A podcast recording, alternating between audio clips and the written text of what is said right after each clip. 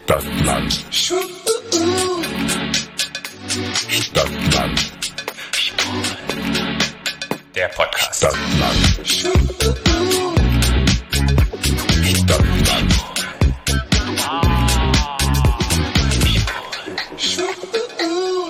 Hallo, Und herzlich willkommen zu Stadtland Schwul, eurem queeren Podcast aus. Berlin. Mhm. Da sind wir. Wenn ihr unsere Namen immer noch nicht kennt, ich bin Patrick. Ich bin auch Patrick. Du bist auch Patrick. Ja. Und Wir sind beide Patrick. Wir sind beide und Patrick. Patrick und, Wie Klaus und Klaus. genau, wie Pat und Patterchen. Ja. Das hatten wir ja schon mal. Bei meiner Dating-Show, da war ich ja auch Patrick und Patrick. Obwohl er hat sich ja Pat genannt. Pat. Pat. Pat und Das, Patrick. ich fand es so schräg. Das Traumpaar. aber ja, kann sich nennen, wie er will. Aber Pat und genau, das war das Traumpaar des Abends. Ja. Und ich habe letztens wieder hat mir jemand, das, das, kam, das kommt ja dauernd im Fernsehen. Ja, ja. Ne? Und hat mir letztens wieder jemand geschickt, den Clip, wo du dann da, und wie ich mich hinten dran gefreut habe für dich, weil ich dachte, das ist so geil. Ja. Ich fand das so geil. Wie ihr vielleicht schon gemerkt habt aus der Episodenbeschreibung, haben wir dieses Mal eine wundervolle junge Dame zu Gast, nämlich die liebe Phoenix Kühnert. Ja, und wir sprechen, wie ihr auch sicherlich aus der Folgenbeschreibung es schon wisst, über Weiblichkeit und Frausein. Und was das eigentlich bedeutet. Genau. Ja. Da freuen wir uns. Aber bevor wir starten mit dem Interview, gibt's ja immer unsere kleine Rubrik, Mhm. die wir vorher immer machen. Den Social Media Boss der Woche. Den Social Media Post der Woche. Von A Bis Z. Stadt Social Media. Ja. Ich habe erst letzte Woche begonnen mit dem Social Media Post der Woche, deshalb lasse ich heute Weil du dir immer anfängst im Social Media Post der Woche, Patrick. Gut. Fang Nicht Mhm. dieses Woche, äh, dieses Woche. Ich rede schon wie du, Patrick. Ja, diese Woche fängst du an. Diese Woche fange ich an. Gib mir deinen Post. Und ich habe hab ja vorhin schon dir gesagt, offline, dass ich äh, letzter Woche, letzten Wochen immer so viel furchtbar schwere Sachen gepostet habe. Ne? Und eigentlich bin ich ja auch so, eine leicht, so ein leichter Fuchs. Und dieses Mal will ich dir was zeigen, das habe ich nämlich gesehen und das finde ich aus mehreren Gründen ziemlich witzig. Ich bin ja jetzt, also ich, ich persönlich hab's mit Kindern nicht so. Mhm. Also wenn Kinder da sind, ist das immer okay für mich, aber ich würde jetzt sagen, dass ich jetzt Kinder immer mag oder dass ich mich mit Kindern beschäftigen möchte oder dass ich Babys total süß finde und dass ich die irgendwie auf den Arm nehmen muss die ganze Zeit und dass ich immer tut, tut, tut, das irgendwie merke ich, aber es ist nicht so meine Natur. Und dann habe ich ein Video gesehen oder gefunden, das habe ich die Woche auch schon gepostet so eine, ich würde, aber ich lese es so, dass es eine Mutti ist mit ihrem Baby. Es kann auch irgendeine Frau mit dem Baby sein, ob es ihr Baby ist, aber es sieht, äh, könnte sein. Mhm. Das ist, das ist ihr Baby. Und Papa ist im Off, im Off hinten dran irgendwo. Mhm. Und ähm, ich zeig's dir einfach mal. Warte. Ja, ich bin gespannt. Hast du es vielleicht auch schon gesehen beim Na, ich folge dir ja bei Instagram. Vielleicht habe ich Warte, mir warte, angeguckt und deshalb freue ich mich. Okay.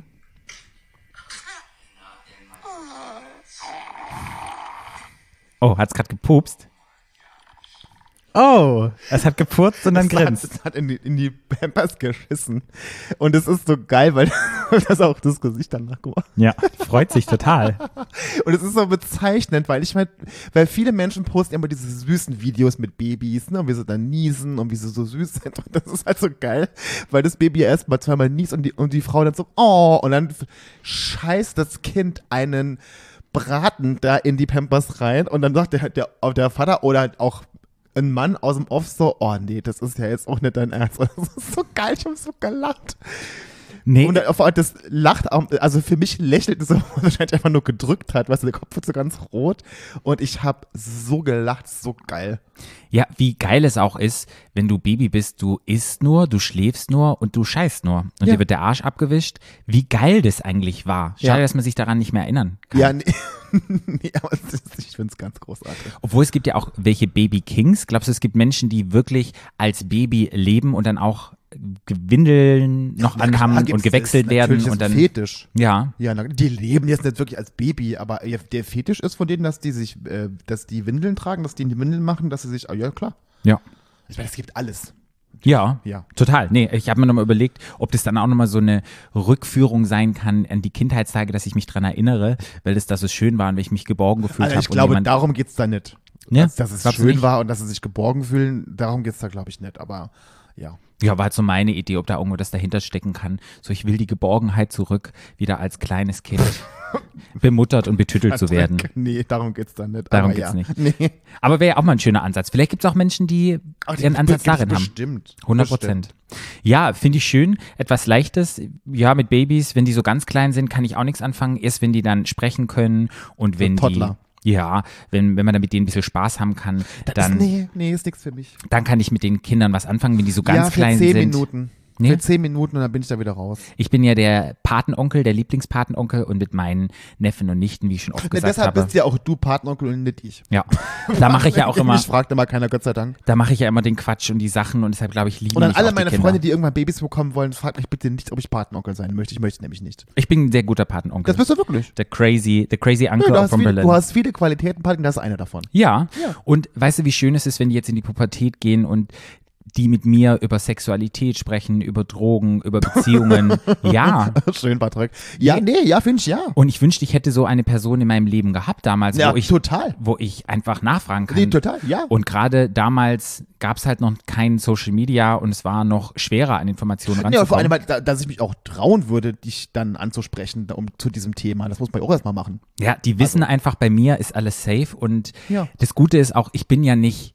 das Elternteil, sprich, ich kann das nochmal distanzierter betrachten. Ja, gut, das Gute ist, Patrick, du sprichst von Sexualität, ich mach's. Ja, Ja. das ist doch gut.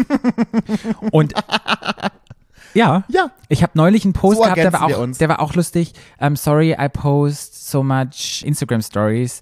I have no intimacy or something. Und dann dachte ich so, ja, das passt. Ja. Intimitäten, hey, aber der Frühling kommt, die Hormone gehen hoch und vielleicht kommt dann auch mal wieder Intimitäten und Ja. Berührungen in diesem Sommer. Ich sehe dem ja sehr positiv entgegen. Also ihr könnt euch Sehr gerne gut. bei mir melden. ähm, ich schicke, äh, ihr werdet, schickt dann die, die Anfragen an Flo, er kann das schon mal voraussortieren, dann muss ich das nicht machen. Nee, bitte nicht, bitte- nee, Patrick, nee, bitte nicht. Ich habe so viel mit mir selber zu tun. Gut, mein Social Media Post der Woche ist jetzt vielleicht deep, würde ich nicht sagen, aber ist ein bisschen, ja. Deep ähm, Throat. Ja, Deep Throat, Deep Throat auch nicht. Aber und zwar ist es ein Bild, wo man Disney-Charaktere sieht. Und zwar ist es einmal der klassische Disney-Film, wo the Ach, das, mm. ähm, Sleepless Beauty, wie heißt die? Ähm, Schlafende Marie, wie heißt das auf Deutsch? Cinderella. Cinderella heißt es auf Deutsch? Ja, was hast du denn gedacht? Ich dachte, ich dachte Cinderella wäre der amerikanische Begriff. Wie heißt es irgendwie schlafende Schönheit? Schneewittchen? Nee. Doch, Schneewittchen heißt es. Auch. Ja, was ist aber es denn? ist Schneewittchen? Ich Ah, denke, das ist Schneewittchen. Aber Schneewittchen wird im Englischen, glaube ich, Cinderella genannt. Das, das ist Cinderella, das ist, Schneewittchen ist doch schwarzhaarig. Okay, das ist die Blonde mit einem blonden Mann, der sie wach Cinderella. Die, die ist nicht, die schläft doch nicht, die stehen doch beide. Echt? Ja, natürlich. Okay, oh, man kann es du jetzt hast auf die Augen geschissen, du bist echt nicht normal. Hallo? Ja, aber Das das ist ist so doch- klein und du weißt, ich habe ja mein Patrick, Auge verletzt und deshalb Patrick, sehe ich es ein bisschen verschwommen. Patrick, ich bin super kurzsichtig. Ja, Warte. natürlich ist es Cinderella. Okay, es ist Cinderella. Gut. Und dazu sieht man einen Mann, der sagt, if you think this is wholesome. Auf dem unteren Bild sieht man Herkules und Aladdin sich knutschen. But this is indoctrination. Jetzt habe ich gefragt, Indoctrination. Was ist ein Indoctrination? Ich weiß, was dieser Post sagen möchte, ja, aber ich musste noch mal kurz gucken für die Leute, die, die so dumm waren wie ich. Die Indoktrination dieses Wort nicht kennen, das bezeichnet die gezielte massive Manipulation der Einstellung, der Meinung oder der Werthaltung von Individuen oder Gruppen durch gesteuerte einseitige Information unter Einsatz psychologischer Techniken oder unter Zwang. Krass. Krasses Wort. Letztendlich soll das auf Deutsch heißen, durch solche Bilder, wo vielleicht gleichgeschlechtliche Menschen sich küssen, beeinflussen wir die Kinder und deshalb darf das nicht stattfinden in den sozialen Medien, in den Schulen und so weiter und so fort. Also wenn man das denkt, dann hat es nichts damit zu tun, dass du denkst, du schützt die Kinder damit. Das ist einfach nur Homophobie. Und das ist dieser Post, weil es ja immer Menschen gibt, die sagen, hey, das gehört nicht in Kindergarten, das gehört nicht in die Schule, alternative Lebensformen, alternative Sichtweisen würden die Kinder und Jugendlichen beeinflussen, dass sie sozusagen queer wären oder queer Werden könnten. werden könnten. Und es ist ja immer was die ja was die Personen die das vortragen dann immer sagen nein wir müssen die Kinder schützen. Und an diesem Post Also ja, also es geht ja im Grunde genommen darum, dass wenn du sagst, Cinderella und der Prinz dürfen sich küssen, das Genau. ist toll für Kinder. Und wenn Aladdin und kün- äh, sich küssen, das ist scheiße, das ist schlecht für Kinder, bist du einfach nur homophob, homofeindlich. Genau. Das willst du damit sagen. Ja. Das will ich damit sagen. Das sagt auch dieser Post, der ist Ja. schön auf Englisch beschrieben. Und da dachte ich immer wieder, weil mir begegnet es teilweise immer noch, auch wenn ich im Bekanntenkreis darüber erzähle, wo die sagen, ja, ist ja okay, aber bei Kindern sollte man aufhören. Und da bin ich na klar total dagegen. Und das knüpft ja quasi an deine, deinen Social Media Post der Woche vom letzten Mal an. findest du? Ja, total. Ja? ja, Ja. dann ist es einfach bei mir gerade Thema. Und ich finde es unglaublich wichtig. Und da du dein Babypost hattest mit dem Furzen, geht es ja auch um Kinder und von daher geht es ja auch in meinem Post um Kinder. Und Ja. deshalb haben wir wieder eine wir- Schweinchenüberleitung wir ergänzen- wir geschafft. ergänzen uns so wir haben uns schön, sehr ergänzt. Ja, ihr werdet den Post finden auf unserer Instagram-Seite, Stadtland Schwul. Und dann könnt ihr euch selber noch mal ein Bild machen. Dann war es mit unserem Social-Media-Post der Woche. Mhm. Und jetzt schalten wir einfach mal um. Zu der wunderbaren Phoenix Kühnert. Jetzt sitzt sie hier bei uns auf der Podcast. Podcast. Der Podcast Couch. Hey, das ist schwer. Ich dachte gerade so, oh, wow, was für ein Wortspiel. Podcast Couch. Ist aber auch schwer, wa? Ja, Ja. Patrick. Die liebe Phoenix. Phoenix ist Model, Aktivistin, Autorin seit neuestem und Podcasterin. Herzlich willkommen. Herzlich willkommen, liebe Phoenix. Ich freue mich, dass ich hier bin. Habe ich irgendetwas vergessen? Bestimmt. Was habe ich denn vergessen? Popstars, Down the Rise, um, the new pop sensation from Berlin. Okay. Das unterschreibe ich sofort. Danke. Ja, weil ich denke auch, man kann auch Popstar sein, ohne Musik zu machen, weil Popstar ist ja eigentlich populär irgendwie so. Ja. Ja. Findest du, dass ähm, so InfluencerInnen ähm, Popstars sind? Ich habe da so noch nicht drüber nachgedacht, aber irgendwie macht das total Sinn. Ja, weil so Popkultur ist, ne? Ja. Ich finde das auch nämlich. Ja. Das ist halt so, das sind nämlich die Popstars unserer heutigen Zeit. Also wird, also dann bist du auch ein Popstar. Naja, also wenn ich manchmal, also jetzt mal unter, jetzt mal unter uns, jetzt Real Talk, ne? Ja. Ich habe manchmal so Sachen, wie ich habe gestern zum Beispiel sowas gehabt, im Zug. Mir ist ein junger Mann aufgefallen, der mich wirklich angestarrt hat. Und das fällt einem ja auf. Und ich so, ui. Kurz darauf hatte ich bei Instagram eine Nachricht und der hat mir dann so ein, wirklich eine ganz nette Nachricht geschickt und ich so, oh mein Gott, ich habe dich gerade im Zug gesehen, wie ist, mir ist der Atem stehen geblieben, ich, hab, ich musste dich so anklotzen. und dann, dann sitze ich immer, dann denke ich mir so, okay, also es schmeichelt mir natürlich sehr, Ja. ne, wenn jemand sowas mir schreibt, aber denke ich mir so, ich bin einfach nur Flo, die Krankenschwester aus dem Saarland. So, man fühlt sich ja selber gar nicht so, aber die Leute, das, Du. ja, okay, Du. kann sein, ich fühle Ich fühle mich schon. und Mann. du solltest es auch. Nee, aber ich fühle mich dann immer so. Und denke, aber dann dann ist mir so klar geworden, ja, aber die Leute, so Instagram und das alles, das ist die Popkultur, das sind die Popstars unserer heutigen Zeit. Ja. Jetzt sehe ich mich jetzt selber so, aber es gibt ja diese Menschen. Ich kenne Ja. das ja von mir auch, wenn ich mal sage, oh, den kenne ich, du so. Mir ist es heute passiert, dass ich im Bett eine Story gemacht habe und vier Leute haben nach meiner Bettwäsche gefragt, wo ich so dachte, ah, jetzt habe ich es geschafft hier. Ich habe sehr guten Geschmack. Ja, aber das ist wirklich Das fand so. ich wirklich das ist sehr wirklich, süß Das ist auch irgendwie. sehr schlau, wenn Marken so Influencer quasi Werb mit denen Werbung machen. Das ist wirklich so, wenn ich irgendwas trage in meinen Stories oder so und ich krieg, also wenn ich irgendeinen Pulli habe oder so, ich krieg Minimum. Oh, Minimum jetzt haben schon 20. wieder so viele Leute gefragt, ob sie noch mein, ob mein Code noch aktuell ist. Und hier ist er noch mal für euch. Es haben so viele Leute gefragt. Das mache ich zum Glück nie. Oh Gott, ja, nee, zum Glück nicht. Ich mache immer alles kostenlos. ich mache kostenlos Werbung für Nike. Das Gespräch driftet jetzt schon ab in Ja, ziemlich absurde schon, ne? Sachen. Ja, aber ich habe noch eine Frage und zwar, was war das für eine Bettwäsche? Die Bettwäsche, die ich da gerade sehe. Ja, ja. Weil ich habe, ein, also wenn du mich fragst, was mag ich überhaupt nicht, dann sind es bunt bedruckte Tassen mit witzigen Bildern Mhm. Okay. und bunt gemusterte Bettwäsche. Ah, okay, da habe ich Glück. Finde ich ganz unangenehm. Aber und ist doch bunt gemustert, das ist eine Das Wolldecke. ist doch nicht gem das ist eine Decke, die drüber liegt. Genau. Okay. Aber ich meine so die Bettwäsche an sich. Ja, nee, das mag ich auch nicht. So wild gemustert. Ich denke so, Ja, nee. Habe ich auch nicht. Ich habe auch nur Unifarben. ja, Ja. sehr gut. So wie ich dezent. Ja. Ne? Also wie ich, meine ganze Auftritt ist so auch, ist auch mein Zuhause sehr dezent und zurückhaltend. Ja. Sieht so ein bisschen aus wie Karl Glöckner. Harald Glöckler. Nicht Karl Glöckler. Ich habe Karl Lagerfeld mit Du Harald merkst schon, Glöckler. in welche. Richtung das heute geht. Ne? Also Namen und sowas, auch Patrick Snitzer und sein Ding, ne? Na, das ist nicht mein Ding. Ich Ja. ver verwechsel die immer. Aber wir haben dich na klar auch gegoogelt. Was findet man denn so, wenn man dich googelt? Du bist in Lübeck geboren, groß geworden, hast dann dein Abi gemacht und bist dann nach Berlin gezogen. Exakt. Du hast ähm, zwei Geschwister. Exakt. Oh. Ja, nee, ich finde es so Jünger, spannend. weil- jünger oder älter? Äh, beides. Oh, echt? Ich bin in der Mitte. Du bist, mm. Und hast in Werbeagenturen gearbeitet und dann bist du irgendwann zur Podcasterin, Influencerin, Aktivistin geworden. Und meine Frage war jetzt so, wie war so dieser Swap von ich bin in Berlin und mache Agentur nach dem Abi und jetzt gehe ich in diese andere Richtung. tatsächlich ist das so passiert, dass ich, während ich noch in einer Agentur gearbeitet habe, den Entschluss gefasst habe, dass ich selbstständig arbeiten möchte und dass ich äh, mit eigenen KundInnen arbeiten möchte und irgendwie aus diesem Agenturkontext ein bisschen raus wollte. Ähm, und dann habe ich dazu Schritte eingeleitet, habe mich selbstständig gemacht und war so ein bisschen fokussiert in meiner PR- und Marketingarbeit auf Events in Berlin. Und dann kam äh, die Pandemie. Bedeutet, äh, alle KundInnen, die irgendwie mit mir vorher Gespräche geführt hatten, dass sie jetzt mit mir arbeiten wollen und irgendwelche ähm, Events geplant haben, haben alle von heute auf morgen mir E-Mails geschrieben, es tut uns leid, aber das Event findet nicht statt. Wir, wir arbeiten da jetzt erstmal so nicht weiter dran. Und dann habe ich, ähm, weil ich ja dann selbstständig war, schon ähm, die Hilfe vom Staat beantragt, die man dann bekommen konnte. Und dann hatte ich Zeit, ein bisschen Geld, das, was ich da bekommen habe.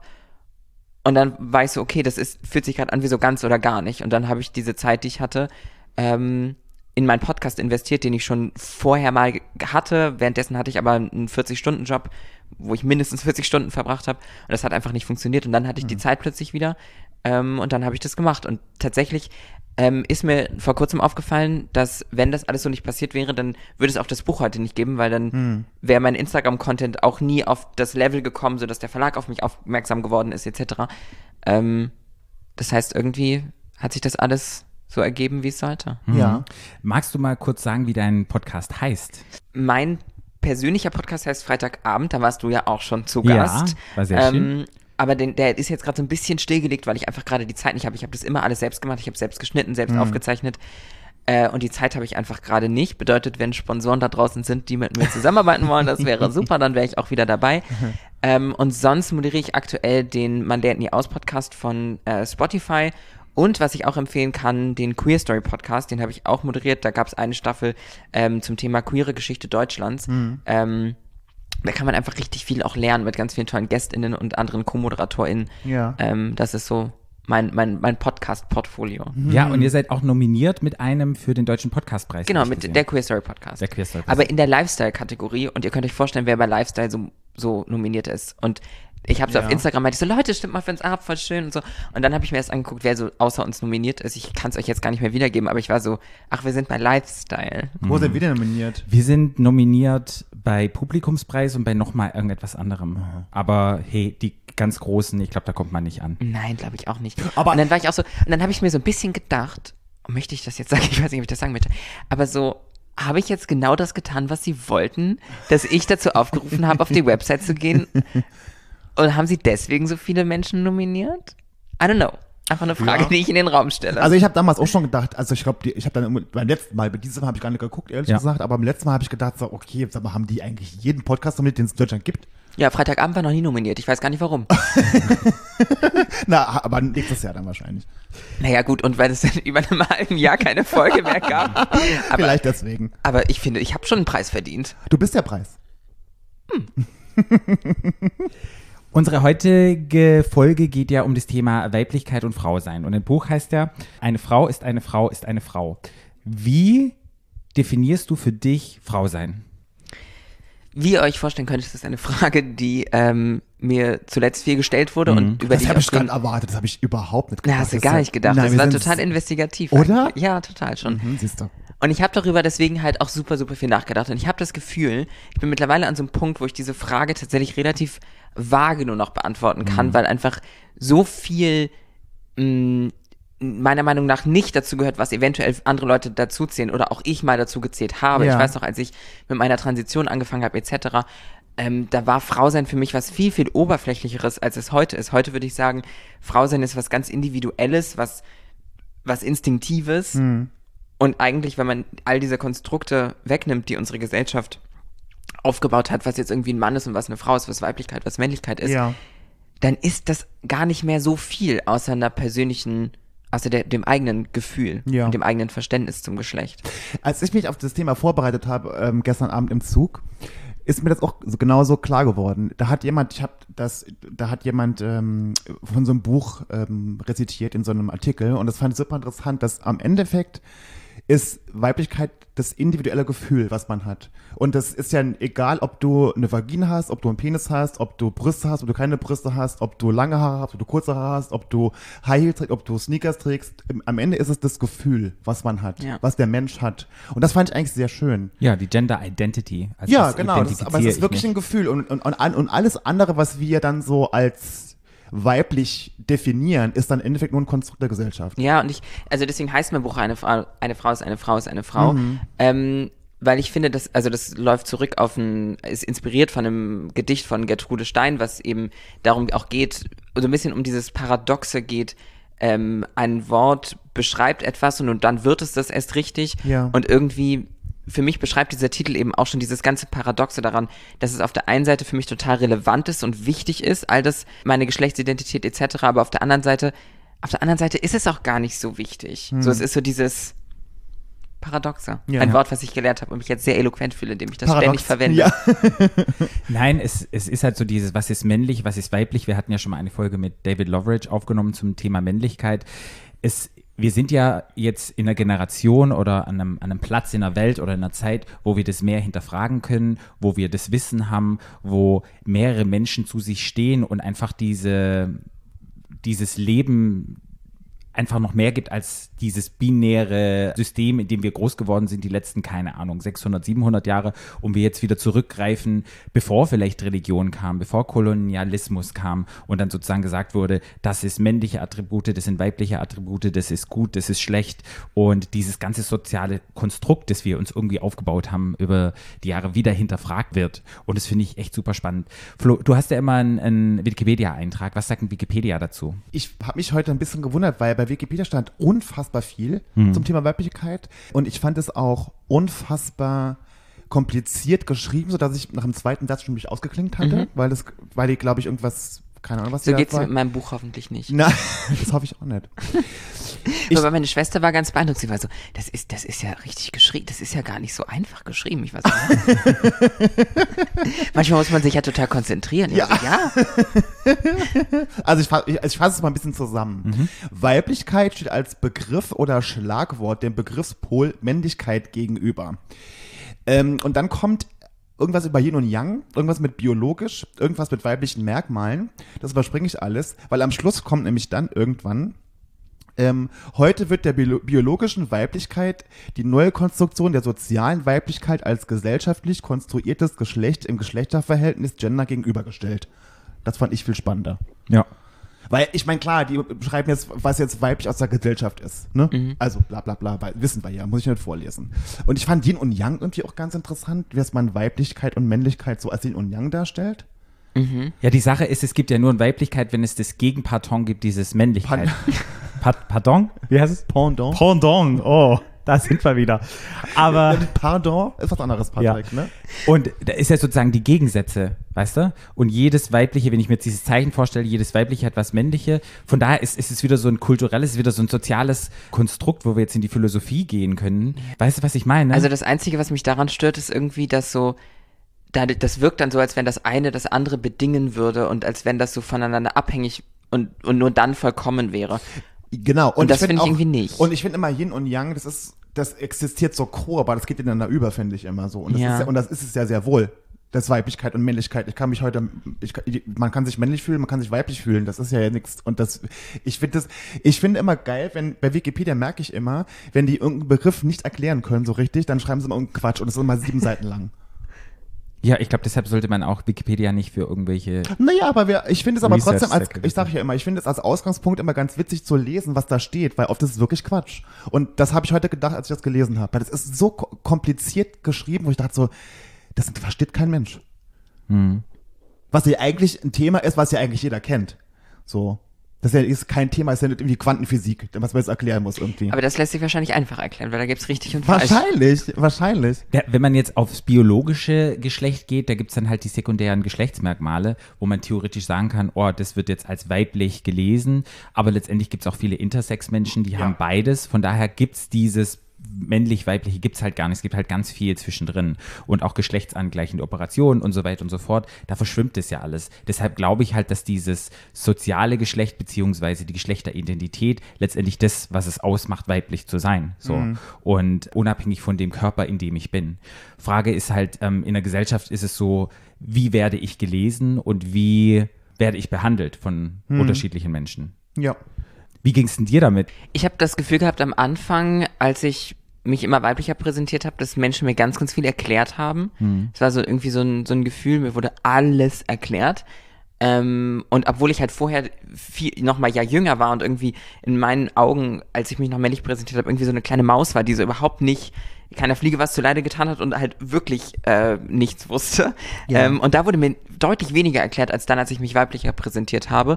Und das, was mir auch ganz krass aufgefallen ist, ist so auf der Straße, dass so als ich mich männlich präsentiert habe und für die Gesellschaft außer wie ein typisch schwuler junger Mann, irgendwie Ja. androgyn, weiblich, aber halt trotzdem männlich gelesen wurde, habe ich mehr Anfeindungen erlebt und heute ist es halt viel mehr so äh, Angehupe, Hinterhergepfeife, whatever, das ganze Arsenal, was ihr euch vorstellen könnt. Ja, und ist es gleich unangenehm? Also, oder wie würdest du das sehen? Tatsächlich war für mich, ich erinnere mich noch sehr gut daran, ich glaube, das schreibe ich auch in meinem Buch, das erste Mal, als mir von einer, ein Bauarbeiter, ich habe ihn männlich gelesen, mir hinterhergepfiffen hat, ähm, an einer Baustelle, weil natürlich hat sich das für mich total unangenehm angefühlt, aber es gab auch, kann ich mir das Wort paradox verwenden, dieses absurde Gefühl von Bestätigung, so, weil, wenn der jetzt gewusst hätte, dass ich trans bin, dann hätte, unterstelle ich ihm, dass er vor seinen Kollegen mir nicht auf diese Art und Weise hinterhergepfiffen hat. Also hat es auch einen ganz perfiden Moment von Genugtuung und, und Bestätigung. Ja, das verstehe ich. Und aber also mittlerweile ist es dann eher so ein Augenrollen, wenn irgendwie mir hinterhergepfiffen wird und ich denke mir so, ja, okay. Ja, wir hatten uns in der I letzten, got it, I'm hot. wir hatten uns in der letzten Episode drüber unterhalten, als es darum geht, wenn Frauen sich sexy kleiden oder einen Minirock tragen oder irgendetwas, dass dann halt ganz viele Menschen hinterherpfeifen und das sozusagen als Freifahrtschein nutzen, um irgendwelche Kommentare zu lassen. Und wie war nochmal der schöne Post, Flo? Da stand, das war eine Zeit, Zeitung und da stand ganz, da war ein Bild von einer, ähm, von einem weiblich gelesenen Menschen vorne drauf, die, der einen kurzen Rock trug. Und da war ganz groß, she's not dressed like a slut, you just think like a rapist. Weil es einfach nur ein Rock ist. Es ist einfach ein Stück Stoff und zwei Beine. Und alles, was, Ja. was dann Männer da reininterpretieren, ist einfach in den Köpfen der Männer oder der Menschen, die das dann zu sehen und lesen. Genauso äh, da hinein spielt ja auch das, ähm, es ist ja kein Geheimnis, dass ich an der Stelle nicht gendern muss, dass es meistens Täter sind, die da aktiv werden. Ähm, und es gibt ja auch zahlreiche Reels und Posts und ähm, vor allem dann eben Frauen, die die Aussage machen, sie als lesbische Frau können sich ja auch zusammenreißen. Also, also kann Ja, es ja ja. auch gar nicht am kurzen Rock liegen, Ja, nein. Äh, sondern in dem, an dem, was im, im Kopf des, des anderen Menschen passiert. Ganz genau. Aber du glaubst schon so, Cis-Passing ist sehr, sehr wichtig in der Trans-Community, weil die Gesellschaft einfach noch so binär denkt? Ich merke nur, dass es sich deutlich einfacher lebt, wenn man Cis-Passing ist. Okay. Also so, das ist halt viel entspannter. Und ich glaube, dass auch so, mh, dadurch habe ich auch immer das Gefühl, dass es so ein, so ein Weg ist und auf diesem Kosmos von Geschlecht ich mich da auch irgendwie bewege. Und dann gab es den Moment, wo ich realisiert habe, okay, wenn ich jetzt auf der Straße einfach unterwegs bin, die meisten Leute checken nicht, dass ich trans bin. Das ist halt eine ganz andere Form von Ruhe, die ich plötzlich hatte. Und dann da wieder auszubrechen, weil ich, weil ich einfach dieser Mensch nicht bin, also ein Mensch, der halt einfach äh, in der Masse verschwindet, so, das passt halt nicht zu mir. Ja. Und dann musste ich mir total diese, diese Mut und dieses mh, Ausbrechen, quasi musste ich quasi so nochmal durchleben, wie ich das halt so mit 16, 17 schon mal hatte, als ich damals dann nicht mehr ins Muster passte Ja. weil ich so wieder das so genossen habe, so dieses so, es guckt keiner komisch und wenn ich dann irgendwie einen cis-passing-Typen gedatet habe und wir zusammen in der Bar saßen, hat halt, haben halt alle gedacht, oh, ein Heteropaar, wie süß. Ja, ja. Und einmal habe ich dann einen Trans-Typen gedatet und das heißt, wir waren so, so T4T, so super queer und ich dachte mir so, und die Leute denken, wir wären so ein kleines, süßes Heteropaar. so cis-hetero und irgendwie die Omi an der Ecke winkt uns zu und denkt sich, oh, wie süß. Ja, es ist spannend, wenn man so überlegt, wie die Reaktion wäre, wenn die Menschen sozusagen wissen würden, was dahinter wäre, würden die noch gleich reagieren. Ich finde es manchmal so dieses, da sieht man dieses ganze Konstrukt, das wir uns aufbauen, diese ganzen Rollenbilder, wie fragil das auch letztendlich ist, weißt du? mir ist tatsächlich gerade noch eingefallen, was für mich der größte Unterschied eigentlich ist, ob ich schwul, androgyn, männlich gelesen oder jetzt weiblich gelesen bin, ist, wenn ich in Restaurants bin, in Bars bin, in ein Geschäft reingehe. Meine Schwester war gestern oder vorgestern war die so, weil wir irgendwie jetzt durch Covid auch so waren wir schon lange nicht mehr irgendwo in Läden und so drin, passiert ja nicht so viel. Und wie dann so ähm, Kellner und so auf mich jetzt reagieren. Wir sind da so reingekommen und mit dem Typen leuchten die Augen und waren so, hey, und mm, es war irgendwie beim Italiener, meinte so, oh, Bella und dies und jenes. Und das ist halt so, früher hatten die alle, habe ich das, also war auch natürlich meine Interpretation deren Verhaltens, aber es war eher so Getuschel, eher ein bisschen Gekichere und heute ist halt so, und hier ist meine Hier, Nummer komm. und Ja, ja, Ruf ja, mich an. ja. Was Sag ich glaubst mal, okay, Bro. nein, nein, das mache ich natürlich nicht. Was glaubst du, so diese Rollenbilder, die wir ja noch haben, was ist denn daran falsch oder was ist daran richtig? Was denkst du ja zu dem Thema Rollenbilder in unserer Gesellschaft? Ich glaube, dass die vielen, vielen Menschen auch ganz, ganz viel Halt geben. Und das finde ich auch vollkommen in Ordnung, dass es das tut. Ich glaube, ich muss mich damit auch mit einschließen, dass so ein gewisse, gewisse Rollenbilder, die wir uns zugeschrieben haben, die kommen ja auch nicht von ungefähr, sondern das ist halt irgendwie auch ein gewisser Halt, den wir haben. Ich glaube, dass das, was das wahnsinnig wichtig ist, wenn wir über diese Rollenbilder sprechen, ist, dass Menschen, die nicht diesen Rollen und Normen entsprechen, sobald man davon abweicht, dass man trotzdem genauso respektiert, akzeptiert und toleriert wird, wie Menschen, die sich dem anpassen und sich dabei wohlfühlen. Und ich glaube, das ist, das ist der wichtige Schritt. Ich glaube, in, in vielen Belangen, wenn wir über diese Themen sprechen, geht es gar nicht immer zwangsläufig darum, alles, was sich in den letzten Jahrzehnten und Jahrhunderten aufgebaut hat, komplett abzuschaffen, sondern es geht um den Umgang damit und dass das eben nicht so toxisch eingefahren ist, so wie es eben, wie ich es in den letzten ähm, Jahren manchmal empfunden habe. Ja. Äh, letztendlich Transfeindlichkeit ist ja auch in unserer Community, in unserer queeren Bubble echt immer noch ein großes Thema. Und ich glaube halt auch viele Menschen, die sich jetzt nicht so kleiden oder beziehungsweise die Schritte gehen, dass sie als Cis-Passing ähm, durchgehen.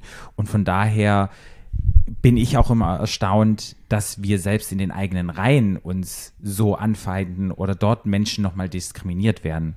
Also hast du eine Idee, woher das kommt?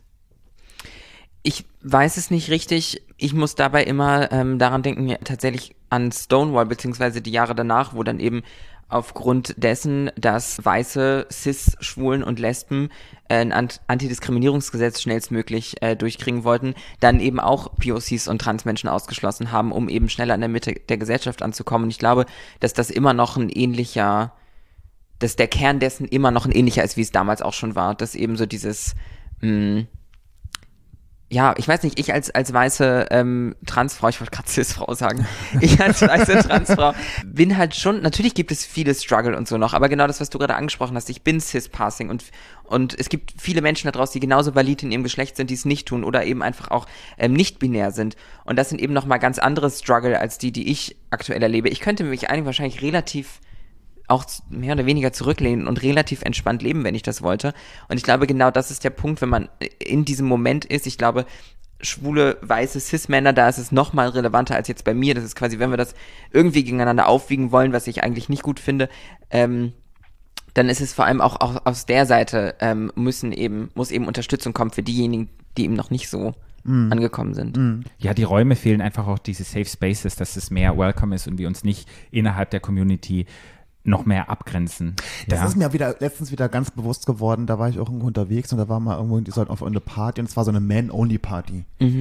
Und dann habe ich für mich so beschlossen, ich halte mich in Zukunft von so Man-Only-Partys fern, weil ich finde auch dieses Konzept auch so dämlich Aber mittlerweile. du warst auf der Party. Nee, ich, bin- also wir wollten dahin. Ah, okay. Also es war so ein Plan und dann habe ich mir gedacht, so irgendwie, ich fühle mich damit einfach nicht mehr okay. Also ich Mhm. fühle mich da irgendwie so, weil ich mir immer denke, so, okay, vor was haben wir eigentlich Angst? Haben wir Angst vor Frauen? Haben wir Angst vor Transmenschen? Haben wir Angst vor keine Ahnung was? Ich kann das, ich kann das nicht nachvollziehen, weil ich kenne auch Partys in Clubs, ähm, wo eigentlich immer Man Only ist und dann gibt's aber auch Partys, wo auch Frauen äh, oder Transmenschen rein dürfen oder egal wer rein, also alle dürfen rein und das finde ich immer die besseren Partys. Weil Mhm. ich finde auch, wenn die, diese Mischung ist für mich viel interessanter und viel spannender, viel schöner als diese Man-Only-Partys. Ich kann das nicht verstehen. Ich finde es vor allem immer so schade, ähm, ich habe eben schon Stonewall angesprochen, dass wir wissen hoffentlich alle, wer da so den Ausschlag mitgegeben hat, äh, Marsha P. Johnson und natürlich auch noch weitere, von denen so viele POC waren, so viele Trans waren. Ja.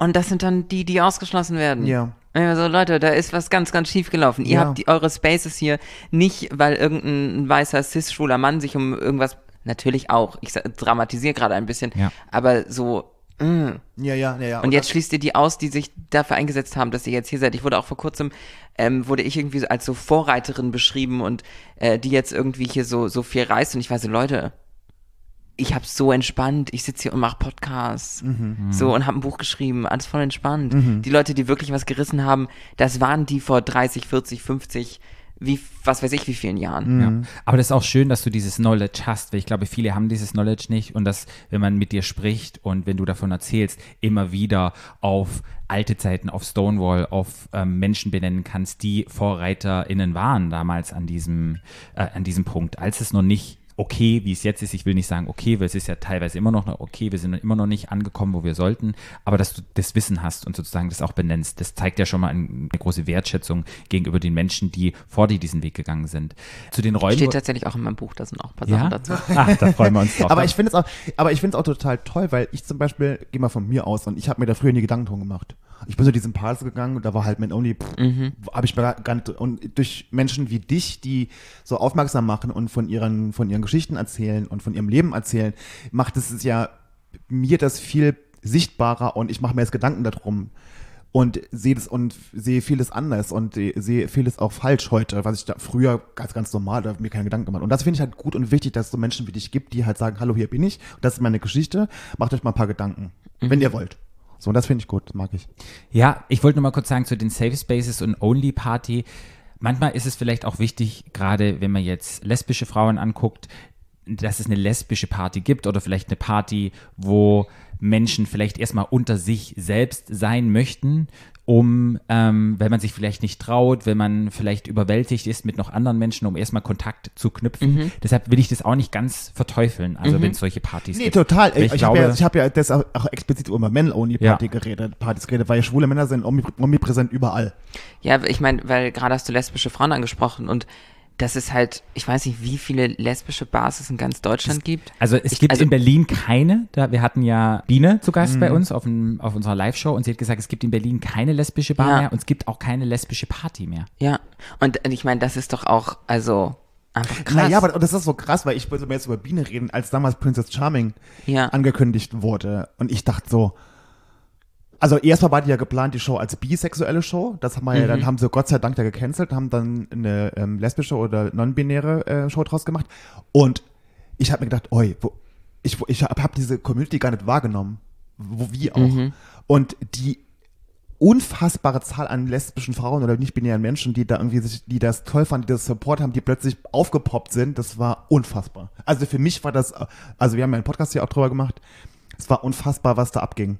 Ja. Wie viele Me- Menschen es so gibt und die gar nicht, die nirgendwo sichtbar sind, die nirgendwo hin können, die keine Party haben, die keine Bar haben, selbst in Berlin, wo ich mir denke, in Berlin, ich war wirklich, als Biene das sagte, auf der ist Bühne. nach München gefahren, ich auch mal war geschockt, dass es, in, dass es keine einzige Bar gibt für lesbische, nicht-binäre Ja, Frauen. oder Flinters. Oder generell. Flinters. Ja.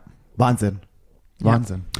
Was ist der Weg, den die Gesellschaft eingehen müsste, um ja mit dem, mit dem Frausein klarzukommen, wie wir Frausein definieren? Was, was glaubst du, was wäre da ein Wunsch für dich oder, oder was müsste die Gesellschaft tun? Mm, Ich glaube, meine Antwort darauf ist leider so ein bisschen boring, aber ich, Egal, nichts ist boring, was Mm. aus deinem Mund kommt und aus deiner Feder. ich, ähm, ich glaube, dass einfach Respekt wäre schon mal toll. Okay. Einfach respektvoll miteinander umzugehen. Für mich, mein Paradebeispiel ist da, äh, sind Transmenschen im Leistungssport. Wie darüber berichtet wird, das ist ekelhaft. Und wenn da einfach mal, habe ich auch in meinem Buch drüber geschrieben, Laurel Hubbard, die ist eine Trans-Gewichtheberin, ähm, über die auch ganz, ganz schwierig berichtet wurde in meiner Auffassung nach und eben auch Konkurrentinnen ganz, ganz komische Dinge gesagt haben. Und auch die hat, ich glaube 2017 in dem Interview gesagt, so, können wir erstmal respektvoll miteinander umgehen. Man darf darüber diskutieren. Das ist vollkommen fein, dass wir über Fairness im Leistungssport diskutieren. Vollkommen fein. Aber halt respektvoll. Ja. Ja. Ich glaube, uns hören ja auch viele cis-hetero-Menschen zu. Viele fragen sich, ja, was kann ich denn tun? Wie kann ich denn solche Menschen Mir auf unterstützen? Instagram folgen. Ja, aber Dann Buch kaufen. Ja, aber viele Menschen wissen halt nicht und manchmal sind es die kleinen Dinge. Ich folge einer Person, ich teile eine Story, ich kaufe ein Buch. Weißt du, solche, was, was kann die Gesellschaft Ja, tun? aber ich finde ja erstmal schon mal, ich finde immer, jemanden zu respektieren oder nachzufragen. Wie du Ja. auch schon sagtest, man einfach den, den Menschen so nimmt, wie er ist. ja. Und was er sagt, wie er sich fühlt. Und das reicht oft schon. Und nicht irgendwelche blöden Kommentare oder irgendwelche dummen Fragen stellen. Ja, ich habe auch neulich ein Gespräch äh, zum Thema nicht-binäre Menschen geführt und dann war halt auch irgendwann so meine Frage, ja, aber was ist denn jetzt eigentlich das Problem? Also können wir die nicht einfach akzeptieren Ja. und fertig, also so, Das ist ja das Paradebeispiel, dieses Gendern. Das ist das Paradebeispiel dafür, da haben wir auch schon drüber geredet im Podcast, wo ich denke so, die Leute machen einen Aufriss über dieses Thema und kennen aber zero Leute, die wirklich nicht binär sind. Und also Leute, wartet doch erstmal ab, bis ihr jemanden kennenlernt, der nicht binär ist und dann fragt ihr den, was sein Pronomen ist und dann ist es doch viel einfacher. Ihr macht euch doch Gedanken um Sachen, die euch ja erstmal in eurem Alltag erstmal gar nicht betreffen. Und machen dann so ein riesen Geschiss raus und fühlen sich da irgendwie, jetzt müssen sie alle gendern, alle müssen das machen, alle müssen so machen. Sag ich, Leute, wartet doch erstmal ab. Und überlegt euch, was ihr macht. Ich glaube halt, viele Menschen heutzutage haben Angst, Fehler zu machen. Und wir hatten ja auch eine Folge mit Jea aufgenommen. Und es ist ja erlaubt. Jea, uh. ja. es ist ja auch erlaubt, Fehler zu machen. Und wenn man dann die ja unintentional macht oder nicht mit einer mit einem Malice, mit einer Boshaftigkeit, dann ist es auch total in Ordnung und man kann sich korrigieren und kann sich entschuldigen. Und ich glaube, die Angst vor neuen Dingen, ich glaube, das muss man sich immer noch bewusst machen, dass es auch okay ist, Angst zu haben vor neuen Dingen, aber trotzdem kann man sich reinwagen und vielleicht macht man mal Fehler. und Wir machen ab und zu immer Ja, noch Fehler Gott. und es, ich glaube, es gehört mit zu einem Entwicklungsprozess einfach mit dazu. Und aufgrund dieser Angst, den Mund zu halten oder, oder sich zurückzuziehen, ist oft schlimmer, als einfach mal einen Fehler zu machen. Super, das ist doch eine schöne Aussage. Also die Menschen, die uns zuhören, die cis-hetero sind, habt keine Angst, Fehler zu machen. Das Ja. ist echt Ich hab, schön. tatsächlich muss ich, Jaya, ich musste eben schon an Jaya denken, weil Jaya und ich sind mittlerweile tatsächlich echt gut befreundet. Und ich habe Jaya bei Princess Charming gesehen und ich war so, okay, die Person finde ich, find ich gut, die Person. Die. und, dann, und so drei Wochen, nachdem ich Jaya das erste Mal bei Princess Charming gesehen habe, haben wir uns dann getroffen und jetzt sind wir befreundet. Ah, das ist schön. mag die auch gerne. Aber jetzt gehen wir mal zu deinem Buch. Mhm. So, wie kam es dazu, dass du gesagt hast, ich schreibe jetzt ein Buch? Tatsächlich ist es mittlerweile mh, ein paar Jahre her. Ich kann es nicht mehr so richtig, ich bin mit Zeit ganz, ganz, ganz, ganz schlecht. Und ich habe irgendwie so überlegt, okay, was könnte nächster Schritt jetzt für mich sein? Ich hatte irgendwie Bock, Musik zu machen, ich hatte Bock, ein Buch zu schreiben. Und dann habe ich mir so gedacht, okay, was ist gerade sinnvoll? Und ich hatte schon angefangen mit meiner Aufklärungsarbeit auf Social Media und dann machte das irgendwie total Sinn, all das, was ich da mache, mal so zu versuchen, im Medium Buch mehr oder weniger umfangreich, ähm, allumfassend ist natürlich unmöglich, aber irgendwie so alles, was ich mache, mal so ein bisschen zusammenzufassen in einem Werk. Und das hat dann irgendwie für mich total Sinn gemacht und dann habe ich angefangen, ähm, so ein Word-Dokument auf meinem Laptop zu schreiben und dann habe ich so eine Seite geschrieben und dann habe ich es vergessen. Und dann gab es so diese Seite, in meinem, es hieß auch irgendwie so Buch, irgendwie so, es, es gab die Datei. Und dann hat mir irgendwie so zwei Wochen später der, der Verlag, mit dem ich heute äh, das Buch rausbringe, äh, geschrieben, der Heimann Verlag, die liebe Katharina hat mir geschrieben und war so, hey, sag mal, hast du nicht, hast du nicht Bock, ein Buch zu schreiben? Und ich war so, ich hab's basically schon geschrieben. Die erste Seite ist schon da. Äh, Und dann haben, wir- haben wir telefoniert und ähm, über ein mögliches Konzept gesprochen und haben in diesem Telefonat eigentlich realisiert, dass wir eigentlich die exakt gleiche Idee haben, wie mein Buch aussehen kann und, und was da drin steht ungefähr, so in welche Richtung das geht. Und dann haben wir angefangen. Okay, ich habe dein Buch jetzt in der Hand und ich muss sagen, haptisch fühlt sich sehr gut an, Mhm. es ist nicht so glatt, es hat so einen schönen, Ist sehr öko. ja, äh, aber es fühlt sich auf Es jeden ist Fall sehr, komplett sehr gut ohne an. Plastik, alles, alles gut. Sehr, sehr gut. Also kann man auf jeden Fall kaufen. Buch schreiben, wie, also wie fängt man denn da an? Also du hast irgendwann dich hingesetzt und dachte so, ich schreibe mal meine Memoiren. Ich hatte das auch mal so in so einer Phase, wo man dann so, ich fange jetzt an und schreibe mein Leben auf. Drei Seiten.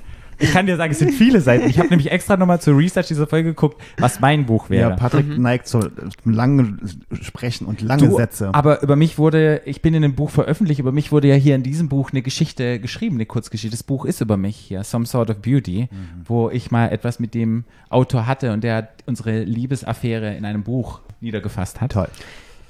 Ich äh, schreibe auch viel über Dating. Das heißt, diese Okay. Situation könnte es mit meinem Buch auch irgendwann Okay. geben, dass jemand so sagt, Ja. da geht's um mich. Ja, da geht es um mich.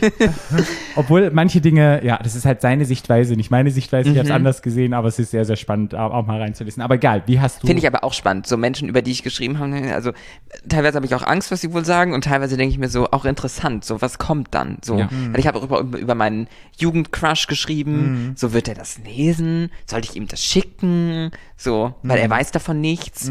So, I don't know. Der Prozess war für mich, ich habe jetzt gerade schon von meinem Jugendcrush erzählt, tatsächlich bin ich zu meinen Eltern wieder gefahren und habe mich in mein Elternhaus gesetzt, weil ich realisiert habe, in Berlin, es geht nicht. Und dann bin ich zu meinen Eltern gefahren ähm, und habe da auch irgendwie mein Laptop, gar nicht mein Laptop benutzt, sondern einen Computer von meiner Mutter und irgendwie mich da ins Zimmer gesetzt, wo es nicht so viel gab, habe versucht, mein Handy gar nicht bei mir zu haben. Und dann habe ich angefangen und logischerweise habe ich ja auch davor schon Interviews gegeben, Podcasts zum Thema gemacht. Das heißt, ordentlich wie ich bin, hatte ich ein paar Podcast-Skripte und etc., mit denen ich arbeiten konnte und habe mir das erstmal alles zusammengesucht, in eine vernünftige Reihenfolge gebracht. Und dann natürlich das Ganze ergänzt, damit da natürlich auch Dinge drinstehen, die Menschen, die mich verfolgen, damit die auch nicht ganz alle schon wissen, was da drin steht. Und dieser Prozess ging aber tatsächlich ziemlich, ziemlich schnell. Also ich würde sagen, mit Unterbrechungen, der gesamte Zeitraum war so ein Monat, glaube ich. Und dann stand so das Grundgerüst vom, vom Buch. Ich war jetzt vor kurzem tatsächlich äh, zum ersten Mal bei meinem Verlag in Innsbruck und dann haben wir nochmal drüber gesprochen, ob wohl noch ein einziger Satz so ist wie in diesem ersten Manuskript, was ich dann an, abgegeben habe. Und ich glaube nicht, weil ich dann eben noch ein halbes Jahr, glaube ich, wirklich jedes Kapitel, jede Seite, jeden Satz noch überarbeitet habe, weil mir das irgendwie viel, viel leichter gefallen ist. Ich habe teilweise Kapitel auch noch gestrichen und neu geschrieben und Ja. so. Aber irgendwie hatte ich so, ich konnte mich viel besser darauf konzentrieren, das zu perfektionieren, als ich schon eine Grundlage hatte, als jetzt irgendwie so von vornherein irgendwie so Dinge so ru- runterzuschreiben und damit direkt zufrieden zu sein. Ja. Also dein Buch heißt ja, eine Frau ist eine Frau ist eine Frau über Transsein und mein Leben. Mhm. Das hast du ja vorhin schon ein bisschen erzählt, wie es zum Titel kam, aber ich finde ja, so ein Titel von einem Buch ist ja immer das, mit fast das Wichtigste. weil Ich man- wollte es anders man. nennen eigentlich. Du wolltest es anders nennen? Ich wollte es Transkript nennen. Okay. Aber da hat mein Verlag gesagt, das ist zu kompliziert. Das Aber warum? versteht Das man schnall, nicht. schnallt doch jeder. Selbst ich schnall's. Und du weißt Ja, ja, mein ich wollte es eigentlich Transkript nennen. Und jetzt, jetzt heißt es aber so. Wer kam da mit der Idee? Kamst du dann auf die Idee oder hat der ähm, Verlag nee, das, die Lorbein kann ich nicht einstreichen. Das war, war mein Verlag, die auf diese Idee gekommen sind. Und es hat sich aber sofort richtig angefühlt, vor allem, weil ich mag auch so, ähm, das war mir bei dem Titel auch ganz wichtig, ich mag so Sachen, die so ein bisschen holprig sind. Ich mag so Sachen, wo man so, okay, warum ist das jetzt dreimal hintereinander? Ich, so, ich finde das, ich finde das gut. Ja. Ja. Aber Also ein super schönes Cover, muss ich ja wieder sagen. Danke. Ein super schönes Bild von dir. Wenn man in dem Prozess Buchschreiben drin ist, man begegnet wieder vergangenen Gefühlen, man ge begegnet wieder vergangenen Emotionen, Geschichten, denen man schon abgeschlossen hat. Wie ist es, da wieder reinzudippen und sich damit neu auseinanderzusetzen? Ist es schwer? Ich fand es teilweise einfach sehr interessant, muss ich sagen. Und ich habe auch retrospektiv nochmal einiges gelernt über mich selbst. Und das, was für mich total schön war eigentlich, war, dass ich ja bei mir zu Hause war und meine Mutter jeden Morgen eigentlich auf einen Kaffee getroffen habe, quasi in der Küche. Und wir dann eigentlich immer kurz drüber geredet haben, wo ich gerade stehe, wo ich gerade drüber schreibe, was gerade so, womit ich mich gerade beschäftige.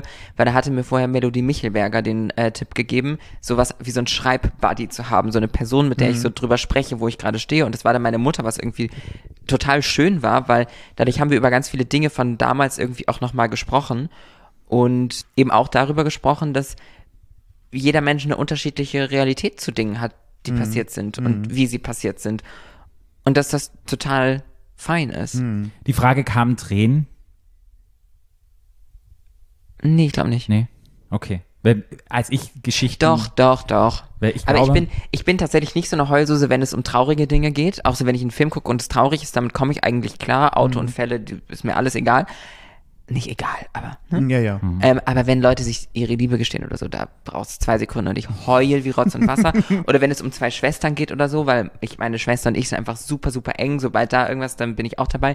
Und dementsprechend habe ich eher in Passagen, wo es so, mh, es gibt einen Absatz, wo ich über Liebe, die Liebe zu meiner Mutter schreibe. So, das waren Momente, wo ich doch sehr, sehr emotional geworden bin beim Schreiben. Ja, Bist du hab- Single? Ja. Sehr Single. Ich bin, ich bin lebenslang von Tinder gebannt. Das äh, beschreibt mein Datingleben ganz gut. Wirklich? Also, Ich mag dich. wie gebannt? Kann man von Tinder, ist jetzt, kann man gebannt werden von Tinder? Ja, lebenslang sogar richtig so mit so nicht mit so äh, nicht nur E-Mail-Adresse, sondern richtig so IP-Adresse. Wirklich? ja, und das sind sogar viele. Ich habe da auf Instagram drüber gepostet und wir haben ganz, ganz viele Leute geschrieben, dass es denen auch so geht. Also ganz, ganz viele, meine ich jetzt so 15 oder so. Ja. Und aber, also meine äh, unrepräsentative Studie dazu zeigt, dass die, es tut mir leid, aber die heißesten Menschen dürfen nicht mehr auf Tinder. Also Tinder, ich bin ja auch auf Tinder seit oh, schon, schon ein bisschen länger und ich schreibe den Leuten immer an ähm, oder ich die schreibe, wenn man matcht dann und man schreibt sich gegenseitig an und dann ist es irgendwie so, sobald es ans Nummern austauschen geht oder lass uns treffen, die melden sich einfach nicht mehr. Ist nichts mehr, ist zum Kotzen. Also Ja. deshalb lasse ich es auch wieder sein und Ja, ich bin jetzt wieder. Corona ist vorbei und also es fühlt sich an, als wäre es vorbei und man geht wieder raus und hoffentlich trifft man dann irgendwie oder begegnet irgendwelchen Menschen. Ja, ich bin jetzt wieder auf dieser Celebrity-Dating-App, ähm, Habe ich schon über die man ja gar nicht sprechen darf eigentlich. Doch, wie da heißt die nochmal? Sag nochmal. Das möchte ich nicht sagen. Doch, eine Klientin von mir ist da nämlich auch und die hat einen speziellen Namen. Was, Celebrity? Ja, Ja, ja, da- da, sind, da da kommst sind du nur über die Empfehlungen. Ganzen, Da die ganzen Stars und Sternchen sind da. Empfehlungen. Und das. Witzige ist aber, ich habe da wieder jemanden gesehen, mit dem ich mal gearbeitet habe, der überhaupt gar kein Star oder Sternchen ist. Mhm. Und ich weiß gar nicht, wo diese Aussage jetzt hingeht, aber das finde ich sehr amüsant. Also würdest du sagen, so ein Buch zu schreiben ist auch eine Art Therapie? Gibt es eine Pre-Buch-Phoenix und gibt es eine Post-Buch-Phoenix? Von Entwicklung her? Mm, Bestimmt, aber ich weiß nicht, ob ich das jetzt so, also einfach weil halt Zeit vergangen ist. Ja. So, ich weiß jetzt nicht, ob ich es so krass auf das Buch beschreibe. Also, natürlich war das ein, ein Teil dessen, weshalb Mhm. und wie ich mich weiterentwickelt habe in den letzten Jahren. Ja. Aber ich weiß jetzt nicht, ob es. Ich, ich könnte nicht die Hand dafür ins Feuer legen, dass es ohne das Buch nicht genauso passiert Ja. wäre. Hm. Okay. Mm, Jetzt warst du bei Fernsehen Pro 7, Mhm. Autorin, Podcast, Moderatorin. Was sagst du? Ah, da habe ich am meisten Bock drauf. Ich gehe zum ESC. Wohin? Zum ESC Eurovision Song Contest. Oh, Probierst du? Will ich unbedingt. Willst du unbedingt? Das, ich manifestiere das auch. Okay. Ich erzähle das jetzt immer überall. Okay. Finde ich gut. also du meinst, wenn es ins Universum raus Ja, aber vielleicht hört das auch mal zurück. die richtige Person.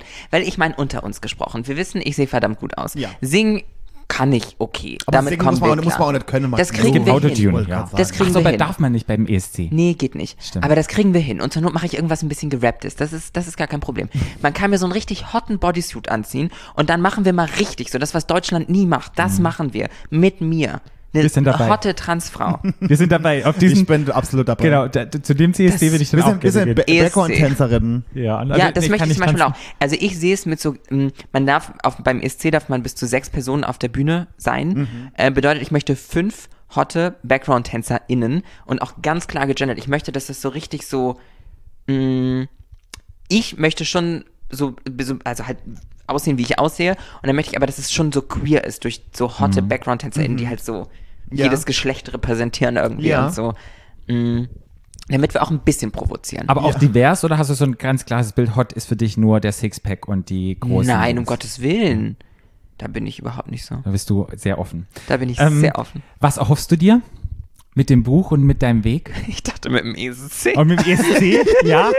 Na, mit dem ESC da. Nein, mit dem Buch. Ähm, ich, ähm, also ich hoffe natürlich, dass es einfach Menschen erreicht, die dadurch mehr Empathie für Lebensrealitäten wie meine und vergleichbare aufbauen können.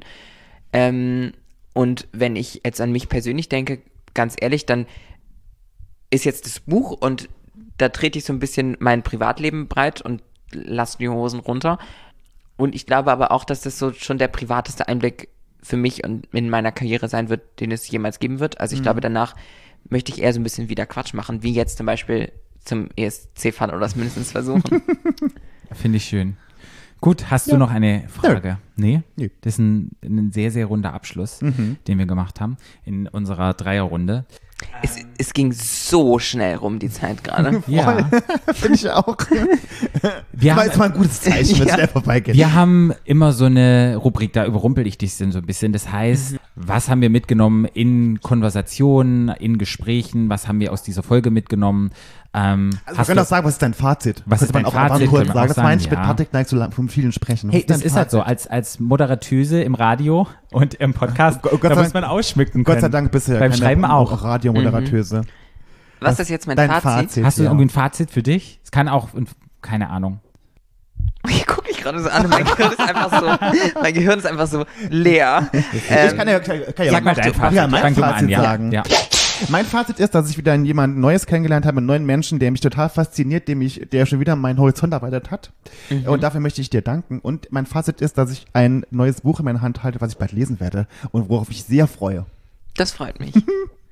Ja, mein Fazit ist, ich finde es unglaublich schön, wieder Gespräche zu haben mit Menschen, die einen Weg gehen, der vielleicht nicht mein Weg ist und einfach diese Geschichte teilen und da auch offen und ehrlich drüber reden. Und da ist einfach nur mein Fazit, in Kontakt gehen und ich glaube auch nur, was du gesagt hast, respektvoll miteinander umgehen und, glaube ich, die Angst zu verlieren, Fehler zu machen und dadurch sich einzuschränken und Dinge vielleicht nicht zu tun. Und das ist mir, glaube ich, nochmal in unserem Gespräch jetzt nochmal bewusst geworden, dass wir da einfach nochmal oder ich auch darauf nochmal gucken kann, hey, auch wenn ich vielleicht manchmal Angst habe, ich sollte Dinge nicht vermeiden, weil da kann etwas ganz Wunderschönes und Tolles rauskommen.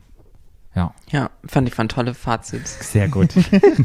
Schließt sich uns an. Die nehme ich so. Die nimmst du so. Ja. Sehr gut. Dann habe ich heute das Schlusswort. Ich muss, äh, ich zitiere Phoenix Kühnert, denn sie sagt, wir müssen einander zuhören.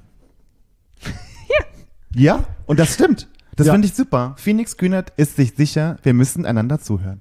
Ja. Ja, das haben wir heute gemacht. Und wir danken euch allen, die heute zugehört haben bei uns. Mhm, wir auch. danken dir nochmal. Danke euch. Wo kann, man dir denn, wo kann man dir denn folgen, wenn man dir möchte? Auf Instagram at This is Phoenix und mein Buch kann man überall kaufen. Kauft es am besten in irgendwelchen kleinen, süßen Buchhandlungen. Genau. Genau, das Buch heißt, und ich sag's nochmal, eine Frau ist eine Frau ist eine Frau über Transsein und mein Leben von Phoenix Kühnert. Genau, und wir pucken, wir pucken, wir packen, wir packen auch alle Links von dir in unsere Shownotes rein, wo ihr das Buch bestellen könnt. Und sofort. Und wir sagen jetzt Tschüss für heute. Und danke. Die Leute Danke, können danke, euch danke. natürlich überall positiv bewerten, euch überall folgen. Bla, bla. Kanalverkehr. Machen sie, Bla, bla, machen Kana sie eh. Kanalverkehr. Machen machen sie sie eh in Gänsefüßchen. So wie das ist. Wir freuen uns, wenn wir in zwei Wochen für euch da sein können und sagen jetzt gemeinsam Tschüss. Ciao der Podcast. Stadt, Land. Stadt, Land.